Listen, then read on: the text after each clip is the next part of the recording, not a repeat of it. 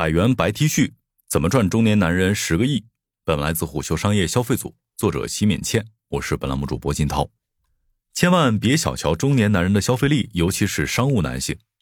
长久以来，在消费市场上流传着这样的一条价值链：男人在和少女、儿童、少妇、老人和狗的消费能力对比中永远垫底，但仍然有以男性为主要目标的消费品，而且成功者不在少数。其中，茅台就是最极致的例子。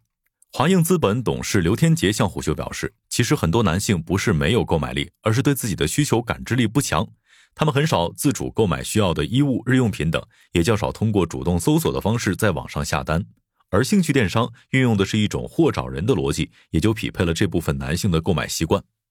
二零二零年前后，抖音电商的闭环完成，刘天杰开始利用抖音的红利进行投资活动。当日，整个消费赛道都很火热。与女性和宠物相关的消费新品牌更是大火，而刘天杰选择另辟蹊径，关注男性消费。他的判断逻辑也很简单：整个男性大消费还没有出现一个很大的线上品牌。在这样的投资逻辑下，二零二零年，刘天杰接触到了专门做 T 恤的品牌白小 T。他所在的华映资本也分别在二零二一年、二零二二年参与了白小 T 的两轮投资。二零二零年，白小 T 的 GMV 只有一点三六亿元，而到二零二二年已经增长到了十点二亿元。按照二零二二年的数据来算，白小 T 的规模已经到了老牌男装品牌七匹狼的三分之一了。白小 T 崛起的关键就是瞄准了中年男性的购买力和他们的消费行为特点。白小 T 创始人张勇告诉胡秀，只要找到他们的需求，中年男性的钱其实非常好赚，因为他们退货率低，决策很简单。作为投资人，刘天杰觉得白小 T 是新消费品牌中的一朵奇葩。当多数新品牌都聚焦在年轻人的时候，白小 T 把重点放在了三十岁以上的中高收入男性群体。在渠道打法上，因为人群定位的差异，白小 T 选择把有限的营销成本都放在垂直人群这一领域，所以营销成本一直保持在理性可控的范围内。这样精准的定位帮助白小 T 打造出了 T 恤这个爆品，但只有一个爆款显然是不够的。在产品方面，白小 T 还拓展了衬衫、羽绒服、内裤、袜子等多种品类，但品类过多又难免让消费者觉得杂乱，影响对品牌的认知。于是，接下来的打法就是逐渐把其他品类从白小 T 中剥离出去，成立单独的子品牌。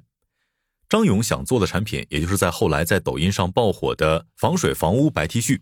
张勇选择这个 T 恤的品类进行创业，就是基于刚需加行业痛点加用户痛点加有品类无品牌这样的一套商业模式。具体来看，服装是刚需产品，而且受大环境影响较小。虽然是刚需，但服装行业的痛点也很多，比如让无数品牌发愁的库存。怎么解决库存，是整个服装行业一直以来的攻坚战。从快时尚品牌的快反供应链到数字化改革、DTC 渠道变革。服装企业进行这些探索的重要目的之一，就是控制库存。作为一个服装界外行的连续创业者，张勇的思路更接近于产品经理。面对库存贬值的难题，他的做法是选择时尚风险相对小的基础款布局。为什么是 T 恤这个品类呢？这和张勇在一段失败的创业当中总结出来的经验有关。当时张勇做的是商务男装定制，三年的折腾使他发现西装和衬衣并不适合线上销售，原因有二。一是西服、衬衣的市场份额在缩减，二是单价高，也就意味着获客成本也高。相比之下，单价低、受众更广的 T 恤在线上渠道就相对好做。而且 T 恤这个每年能卖两千亿元的大品类还没有专门的品牌出现，这更让张勇看到了希望。而最好的机会就是专注细分赛道或者细分人群。白小 T 并不是第一个专注垂直品类的品牌。消费行业的普遍判断是，在经济发展到一定程度之后，消费者对品牌的迷信会减弱，需求会变得更加极致。所以这些年不断涌现出一批专注做某个品类的品牌。于是，在选定 T 恤这个细分市场之后，张勇开始从用户痛点出发设计自己的产品。白色 T 恤容易皱、容易脏，就是他要解决的两大痛点。张勇说道：“中青年男性不是很在意款式，他们更在意的是品质和舒适性。”最终结合用户定位，他整理出四个产品逻辑：高科技、高颜值、高品质和高社交货币。至此，白小 T 的产品规划已经成型，接下来要做的就是把产品生产出来，并且卖出去。在这个过程中，张勇发挥了他作为营销人出身的优势。第一次引爆白小 T 销量的是2020年，张勇本人在制衣工厂录制的一段视频。之所以选择在工厂录制这一段视频，是因为张勇判断用户可能会好奇奢侈品的衣服到底是怎么做出来的。他告诉胡秀，这条在抖音发布的推广视频，最终给白小 T 带来了五千万的 GMV。由于当时公司没什么钱，仓库的备货比较少，一下子就卖空了。在复盘这段视频的时候，他发现里面其实包含了白小 T 能够成为爆款的很多因素，比如视频中把产品的关键信息以快速清晰的方式传达给了消费者，而这些信息并不只是营销概念，而是基于产品。对于白小 T 面料的科技含量，也有一种质疑的声音。这些面料服装行业早就有了，谈不上高科技。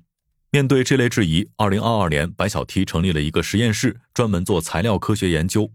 另一方面，在张勇看来，比起科技本身，更重要的是对科技的运用，以及如何将科技有效的传达给用户。这个过程就需要更高超的营销手法，而这也是张勇擅长的领域。他以防水防污的二代白小 T 为例，给虎嗅讲述了内容营销方面的心得。如果是传统的文字、图片等营销形式，很难讲清楚面料防水防污这件事儿。他的做法是拍摄了一个把可乐、咖啡等泼到白 T 恤上的短视频，三十秒内就能够把用户的痛点以及产品的卖点准确的传达给消费者。这样的营销方式，除了能够让用户觉得新鲜，还会在无形当中感受到品牌的价值主张。别具特色的包装，加上产品品质以及和消费者的感性沟通，白小 T 很容易在其目标客群当中成为社交货币。比如，有些用户在收到产品之后，会把包装发在朋友圈。从创业到 GMV 超过十亿，现阶段白小 T 已经完成了品牌从零到一的过程。但张勇告诉胡秀，他依旧很焦虑，甚至比之前刚创业的时候更焦虑。张勇说，创业初期的焦虑或许来自于没钱，要四处找投资。当企业发展到一定阶段之后，资金压力相对小了，但是组织管理压力又随之而来。白小 T 刚成立的时候，团队只有三十多个人，而现在已经到了五百人。在服装行业，年 GMV 过十亿元并不算是很大的公司。站在当下这个发展阶段，白小 T 的挑战在于，有了爆品之后，如何实现从一到十的持续增长？品牌想要实现增长，有两大路径：现有产品的复购和开拓新品。从复购率上看，目前白小 T 的年度复购率达到了百分之三十七点六，这在服装行业属于比较高的。拓品类方面，白小 T 目前还处在优化阶段，之前增加的 T 恤之外的很多品类还放在白小 T 品牌下面，这和张勇一贯主张的品类及品牌相矛盾。他告诉虎嗅，将来会把这些产品逐渐剥离出去，成立子品牌。对于其他品类能否延续白小 T 这个爆款的成功，还要打一个问号。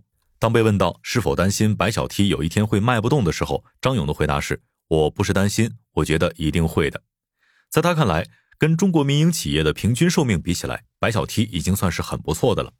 张勇相信时运，他说：“如果有一天时运不在了，或者认知不对了，再怎么努力也折腾不起来。所以时运在的时候，就要拼命努力。”商业洞听是虎嗅推出的一档音频节目，精选虎嗅耐听的文章，分享有洞见的商业故事。我们下期见。